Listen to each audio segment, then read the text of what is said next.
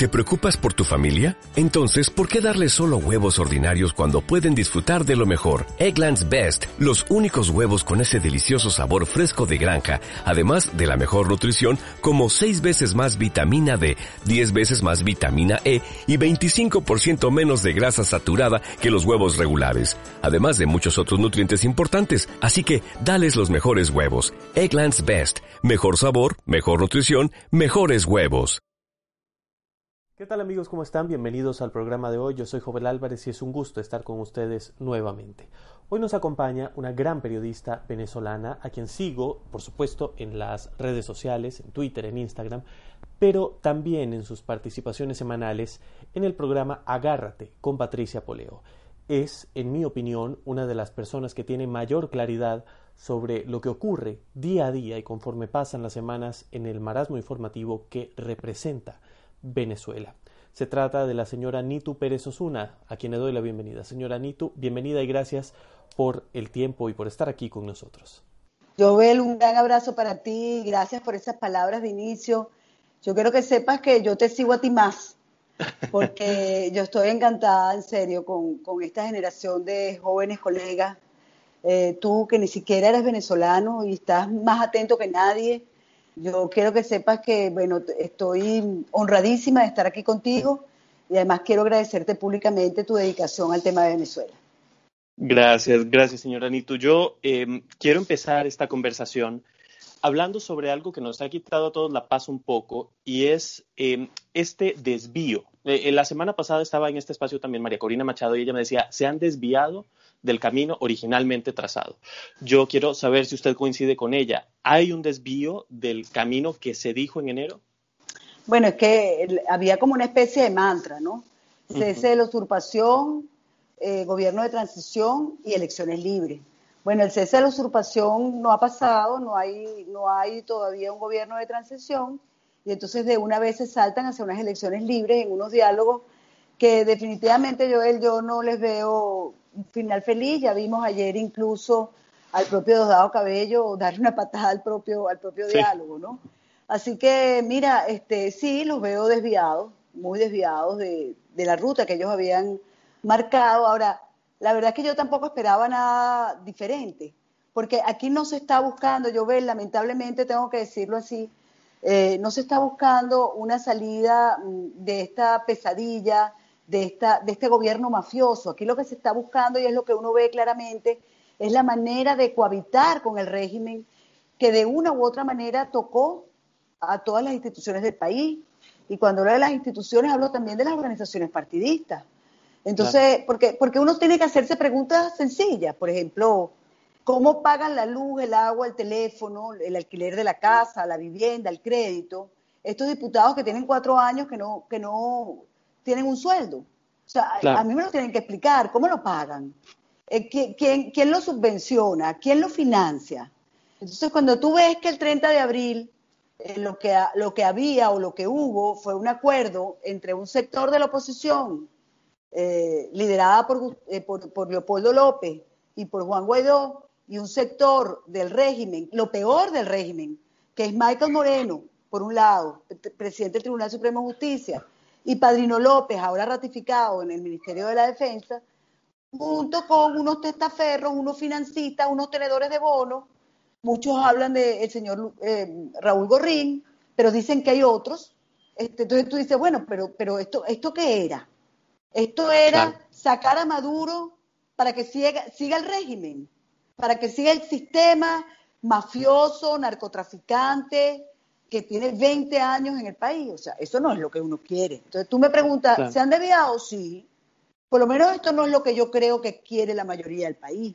La mayoría quiere sacar el sistema de raíz, de cuajo. Estamos cansados de tanta corrupción.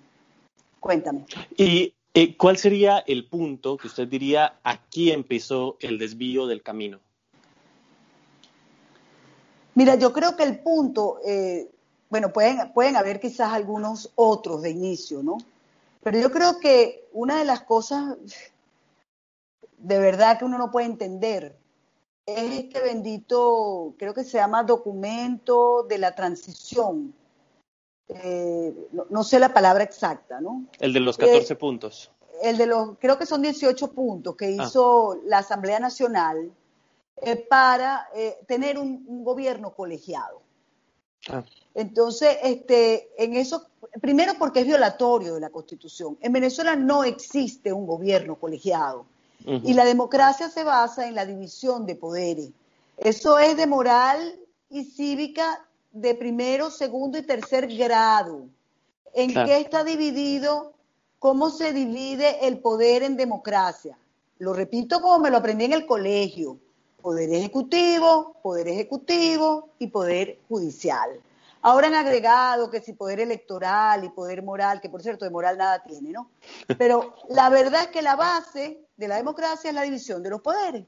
Entonces, ¿cómo tú pretendes pasarte por encima de la Constitución y entonces decir que hay un gobierno colegiado a través, se llama Estatuto de la Transición, a través de un Estatuto de la Transición que aprobó la Asamblea para que el, presidente de Venezuela sea un presidente colegiado, donde gobierna con el, el 4G, lo que llamamos el 4G, que son los cuatro partidos, digamos, este, que tienen representación importante dentro de la Asamblea, que son Acción Democrática, Primero Justicia, voluntad popular y un nuevo tiempo. Eso no existe. Guaidó no ha nombrado un solo embajador él. Eso no es verdad, lo nombró la Asamblea Nacional. Entonces ahí viene ya la distorsión de todo esto. Porque Guaidó tenía que juramentarse, como efectivamente lo hizo el 23 de enero, y tomar las decisiones como presidente constitucional encargado. Claro. No con, no con, la, con, con, la Asamblea Nacional. La Asamblea Nacional está para otra cosa. Entonces, aquí yo creo que ya comenzaron a perderse un poco el rumbo y la legalidad de todo este asunto. Claro, eh, por ejemplo, eh, yo quisiera saber, porque al principio en enero, cuando la gente decía Leopoldo López está detrás de Guaidó, eso generaba cierta calma más bien. La gente se sentía segura, decían, bueno, por lo menos hay alguien que lo está guiando. Sin embargo, conforme se han ido moviendo los acontecimientos, la historia básicamente pone a Leopoldo López en un papel casi de villano de esta historia. ¿Qué piensa usted de Leopoldo López a la luz de lo que ha sucedido? Mira, yo por principio no hablo de los presos y él todavía está preso. Creo que fue un tremendo error eh, eh, coordinar o acordarse con lo peor del régimen, eh, obviar al Tribunal Supremo de Justicia en el exilio. Yo todavía estoy esperando una explicación. ¿Cómo es que se iba a quedar Michael Moreno, que ha perseguido a diputados, a militares, a civiles, a estudiantes, este, que, que ha acabado con la institución judicial en el país? ¿Cómo es que él iba a quedar en un gobierno de transición como presidente del Tribunal Supremo de Justicia? ¿Y dónde está el señor Miguel Ángel Martín, que es el, verdadero Tribunal Supremo de Justicia en el exilio? Él junto con todos los magistrados que lo acompañan, que han sido perseguidos, que han dictado cátedra. Yo le preguntaría a Leopoldo López, ¿y dónde quedó el juicio a Nicolás Maduro? El juicio que aprobó la Asamblea Nacional, que se llevó a cabo en Colombia y que terminó condenando por corrupto por el tema de Derwick a el señor Nicolás Maduro a 18 años de presidio y a pagar una multa irrisoria para lo que se ha robado en este país. ¿Dónde quedó eso? Es que eso no lo respetamos. Es que eso no lo respeta la Asamblea Nacional, es que eso no lo respeta Leopoldo López, es que eso no lo respeta el señor Juan Guaidó, porque los venezolanos sí los respetamos, porque los nombraron ellos, lo nombró la, el único poder legítimo elegido por el pueblo, que es la Asamblea, nombró al otro poder legítimo que ellos mismos mencionaron y que nosotros aplaudimos. Entonces, esas son interrogantes que no le quedan. Yo más allá de lo que te estoy diciendo, Joel, no te voy a decir porque creo que el señor está todavía detenido. Eh, ahora en la Embajada de España, lo cambiaron de su casa a la Embajada de España.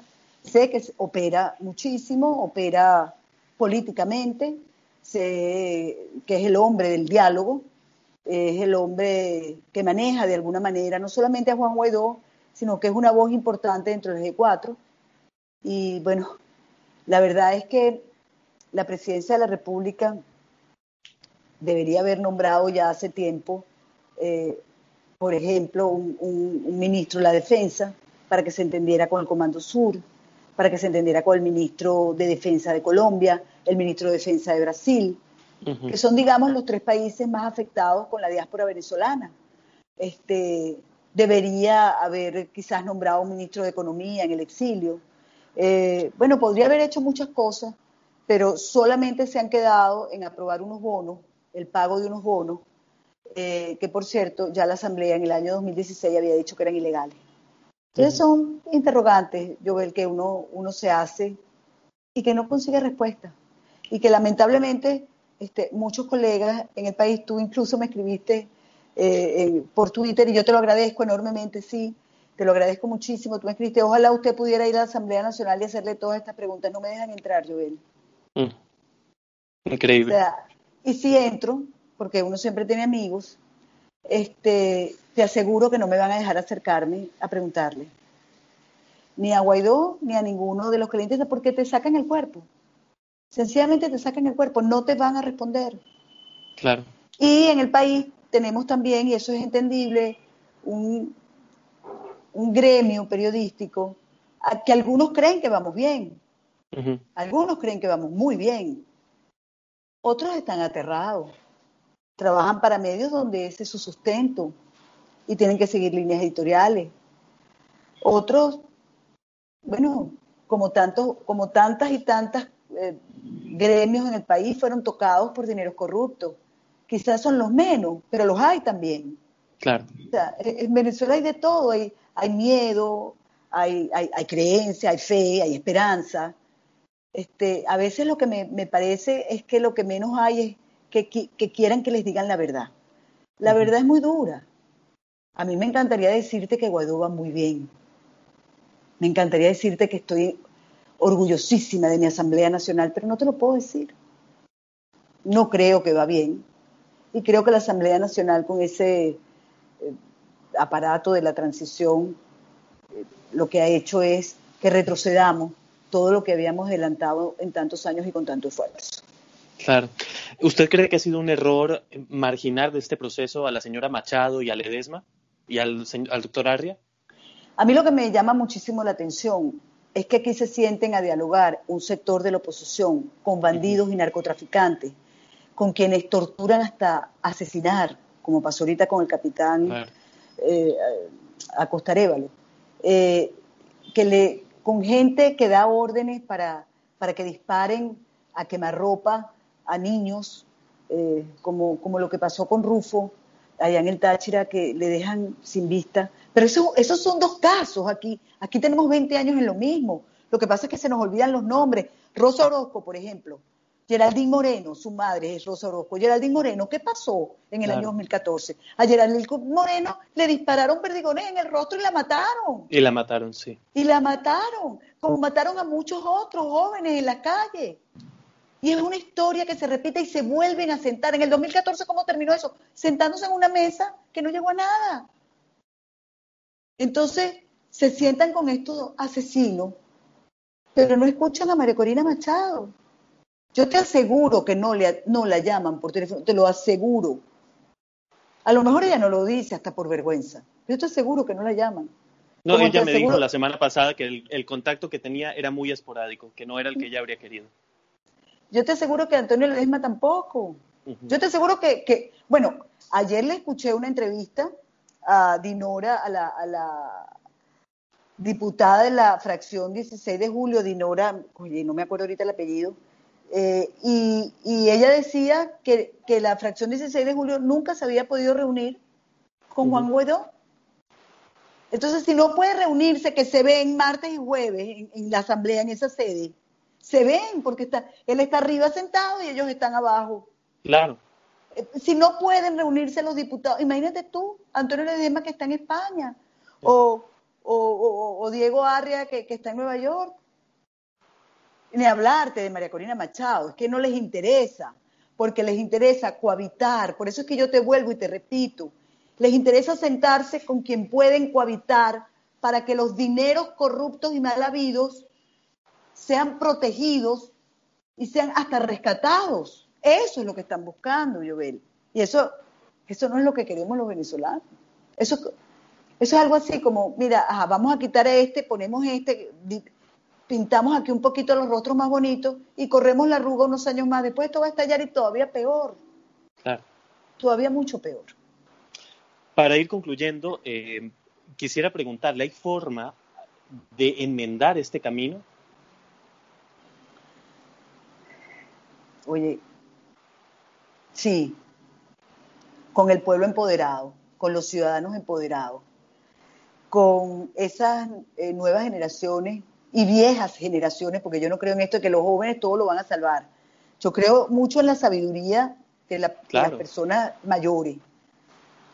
Yo, por ejemplo, creo muchísimo, yo, trabajo con el equipo de Enrique Aristigueta Granco y para mí Enrique Aristigueta, Aristigueta Granco es un hombre que está absolutamente lúcido, claro en lo que hay que hacer. Y lo que hay que hacer es sacar de raíz el sistema, así como han trabajado para sentarse en mesas de negociación o de diálogo, como las quieras llamar, así como trabajaron, este, bueno, para llegar a, lo del 30 de abril, que gracias a Dios que no se dio, ¿por qué no trabajan en contactar y acordarse con el Comando Sur, con el ministro de la Defensa de Brasil, con el ministro de la Defensa de Colombia, con los aliados? Y ver cómo hacemos para, con la fuerza de la ciudadanía venezolana, con la fuerza de tantos y tantos eh, militares que están afuera y que quieren aportar para la liberación de Venezuela, y con la ayuda internacional de quienes además están siendo afectados, porque la diáspora, según cifras conservadoras, conservadoras son cuatro millones en este momento, pero se estima que de seguir las cosas como están, van a llegar a ocho millones. Bueno, salir de esto. A mí cada vez que me dicen, ah, bueno, tú lo, ve y agarra un fusil. miren, yo no puedo agarrar un fusil porque yo no sé disparar. Créanme que si supiera ya lo hubiese hecho. Yo no sé disparar. Pero sé que hay quienes sí saben. Y sé quienes hay que quieren contribuir con Venezuela. Y si ustedes me dicen que eso es más sangre, yo les pregunto, ¿cuánto sangre más y en cuántos años más tenemos que derramar para que entiendan que no es con el diálogo con que se sale con estos asesinos? ¿O es que la sangre del capitán eh, Acosta Arevalo no, no, no vale? ¿O es que la sangre de tantos y tantos jóvenes en el año 14, en el año 17 y, y antes no, no, no vale? ¿Cuántos muertos más? ¿Cuántos son las cifras de muertos? ¿300 mil en estos 20 años? ¿Cuántos más quieren? Y no estamos en guerra. Entonces, mira, sí, yo creo que puede haber una rectificación eh, cuando, cuando la ciudadanía se, se empodere del proceso y cuando entienda que con cohabitadores, para que esto siga, no vamos a salir de este problema y el venezolano va a seguir sufriendo de persecución, de tortura, de falta de abastecimiento, de, perdón, de, desabastecimiento eh, de medicinas y de alimentos. Así que esto hay que cambiarlo y hay que cambiarlo de raíz.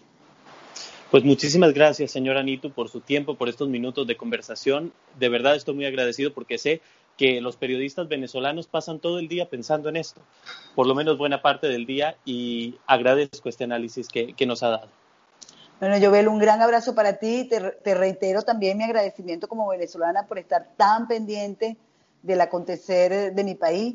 Y bueno, mira, por cierto, tú que, porque yo te he seguido la vida, sé que estuviste un tiempo en México, estoy sumamente angustiada con lo que está pasando. Estoy viendo la misma receta que utilizó Hugo Chávez Frías, eh, ahora también con médicos cubanos, este, con ese populismo como, llegan todos los comunistas, ¿no? ofreciendo eh, que el pueblo va a salir de la pobreza, cuando lo que hacen es a través de, los mecanismos democráticos acabar con la democracia y utilizar a los, a los menos favorecidos. Yo de verdad tengo una angustia profunda con lo que está pasando en México y yo solo aspiro y espero que se vean en, nuestra, en nuestro espejo, que la ciudadanía mexicana se vea en nuestro espejo y que le ponga un parado lo más temprano posible a este desastre que veo venir en México si sigue como va. Un abrazo pues para ti. Muchas gracias. Hasta pronto. Hasta pronto.